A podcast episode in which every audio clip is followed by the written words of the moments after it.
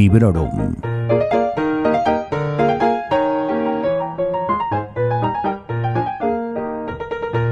Hola, soy Vanessa y esto es Librorum, un podcast en el que os comento mis lecturas recientes de manera más o menos breve, especialmente si me han gustado y siempre sin spoilers. La no ficción vuelve a Librorum tras la historia del heavy metal y lo hace con esta recopilación de historias de mujeres y algo más, escrita por Rosa Montero y que lleva por título Nosotras. Mi edición es la reedición de Alfaguara de 2018 y la compré en formato digital. Tiene 240 páginas y de las ilustraciones se ocupó María Herreros. Ganó el Premio Nacional de las Letras en 2017 y reúne las biografías que Montero escribió para el suplemento dominical del país, pero en una versión ampliada. Incluye además el texto original de Historias de Mujeres que se publicó en 1995. Este es un libro que a pesar de tenerlo en digital, como, como ya se ha dicho, me gustaría mucho recomprarlo y hacerlo en papel principalmente para poder disfrutar de esas ilustraciones en todo su esplendor. No es ningún secreto que nuestros libros de texto de historia, de literatura, de historia del arte, parecía que las mujeres no existían, o mejor dicho, que existían pero que no hacían nada.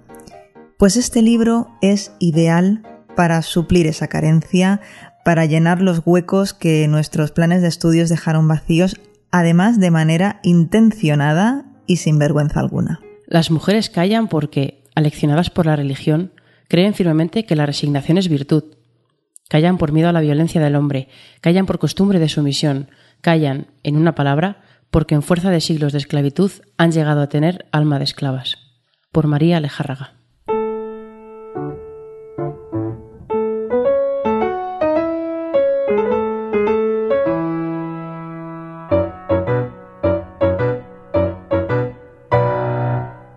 Compré nosotras el 7 de marzo de 2019 y creo que la fecha habla por sí sola. Supe de este libro gracias al espacio de Booktube de la Biblioteca de Lisbeth, un canal que os recomiendo y del que os dejaré link en el post de este programa en sons.red. Me alegro de haberlo comprado, no solo porque he descubierto algunas mujeres fascinantes y sus apasionantes vidas, sino porque además he leído algo de Rosa Montero, de la que todavía no había leído nada. ¿Os lo podéis creer?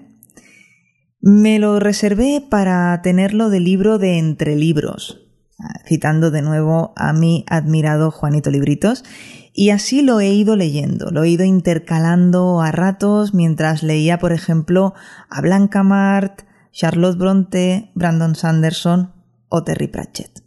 He intentado no solo observar todos los deberes que una mujer debe cumplir, sino también sentirme interesada en ello. No siempre lo logro. A veces, cuando estoy cosiendo o dando clase, preferiría estar escribiendo. Por Charlotte Bronte.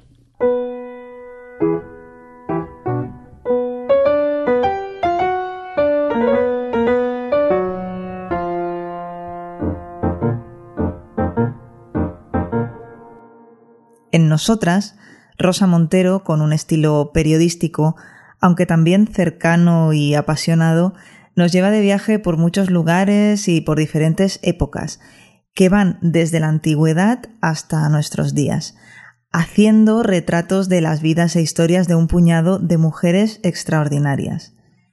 Me he encontrado con personajes conocidos como Agatha Christie, las hermanas Bronte, Mary Wollstonecraft eh, o Frida Kahlo pero también con otras de las que no había oído hablar nunca. Y cuando he leído sus historias y el papel fundamental que han tenido, no solo en solitario, sino como pilar y apoyo de personajes masculinos muy conocidos, he sentido que me robaron, que se me privó de una parte muy importante de la historia universal. Y en esta línea me han parecido sangrantes, por ejemplo, las historias de María Alejárraga, que escribía las obras de su marido, un dramaturgo español, o de Zenobia Camprubí, que era compañera y mucho más de Juan Ramón Jiménez. Y aunque a mí en el instituto sí me hablaron de ella, eh, fue solo como su musa. Fuera del convento y de la vida fácil, solo ha existido para las mujeres otra gran vía de escape de la tutela masculina, y esa ha sido la viudez. Sobre todo en lo relativo a las responsabilidades de mando. Detrás de la casi absoluta totalidad de las mujeres que han alcanzado el poder antes del siglo XX, hay un marido muerto. Hay un capítulo especialmente intenso en el que Rosa Montero consigue transmitir el dolor de una manera abrumadora, y me refiero al, dedicado a Frida Kahlo, y ahora sé que estoy cayendo en lo más tópico del mundo nombrándola, pero qué vida de sufrimiento. No se me va a olvidar en tiempo ese desasosiego que sentía mientras lo leía, un día cualquiera, sentada en mi terraza mientras desayunaba. Frida Kahlo no solo traicionó las expectativas que la sociedad tenía puestas en ella por el mero hecho de haber nacido mujer, sino que traicionó las expectativas que su lamentable condición física llevaban consigo. Y digo que parece que estoy cayendo en, el tópico, en lo esperado, al destacar el capítulo dedicado a esta pintora, porque al parecer todo el mundo la conoce. Yo creo que a veces crees conocer la historia de algún personaje y realmente no es del todo así. Y en este caso en particular, a mí Rosa Montero me ha contado con todo detalle mucha cosa nueva. Otra biografía de estas mujeres que hicieron historia y que me gustaría destacar es la de la antropóloga Margaret Mead. No había oído hablar de ella en mi vida y la verdad que no me extraña. Mead escribió un título, escribió un libro titulado Sexo y temperamento en las sociedades primitivas. Y en este libro, bueno, ella estudiaba tres tribus de Nueva Guinea donde los roles estipulados por género eran completamente diferentes. Sin entrar en detalles de cómo era cada una de estas tribus, sí que os adelanto que se deducía que las diferencias de comportamiento en razón del sexo no eran naturales e inmutables, sino que son sobre todo culturales, librando así a la mujer y también al hombre de los estereotipos que nosotros, sin ir más lejos, tenemos tan arraigados. Llamadme mal pensada, pero creo, no, creo que, sus teorías eh, fuesen demasiado bien acogidas en la sociedad de los años 30 del siglo XX, eh, que era la, sociedad en la que Margaret se movía y publicaba. Pero bueno, no sé qué digo. Imaginad que esto se publicase en Twitter en 2019, sería la locura. Ya estoy viendo a una masa enfuderecida llenándose la boca de biología, pero bueno, no creáis que todas las mujeres eh, que protagonizan esta recopilación son maravillosas, unas santas, inteligentes y fantásticas. Rosa Montero también se ocupa de las trastornadas, como Camille Claudel, de las perversas, de las que son capaces incluso de asesinar a su propia hija, como es el caso de Aurora Rodríguez, o de aquellas más ambiguas, en las que se mezcla lo admirable y al mismo tiempo unos comportamientos bastante horrorosos, como es el caso de la conocidísima Simone de Beauvoir. Esto no va de las mujeres somos mejores que los hombres. Porque aunque algunos y algunas se empeñen en querer ningunear la causa con este argumento totalmente inverosímil, esto de lo que va es de ocupar un espacio tal y como podréis comprobar cuando leáis estas historias, se les fue arrebatado sin ningún tipo de vergüenza ni miramiento. De hecho, se les fue arrebatado y se nos fue arrebatado a todos. Este libro está además eh, tan lleno de citas que me han gustado y que he subrayado que es muy complicado seleccionar las que quiero dejar aquí. Y creo que tampoco es plan de dejar muchas, porque tendréis ganas de leerlas por vosotras mismas, pero, por ejemplo, en el capítulo dedicado a Mary Wollstonecraft, la autora dice, En la vida solo hay dos cosas en verdad irreversibles, la muerte y el conocimiento. Lo que se sabe no se puede dejar de saber. La inocencia no se pierde dos veces.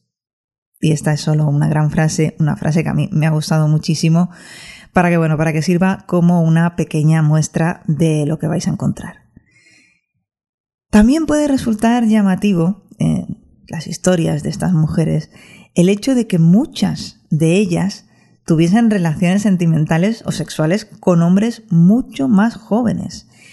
Y es algo que todavía hoy en día provoca murmullos y levanta sospechas y creo que es algo que quizá podríamos ya empezar a tratar con normalidad. Pero bueno, en cuanto al contenido extra, que también lo hay, eh, reconozco que terminar la selección de retratos y encontrarme con otros muchos más retratos, aunque en esta ocasión más breves, eh, se me hizo un poco cuesta arriba.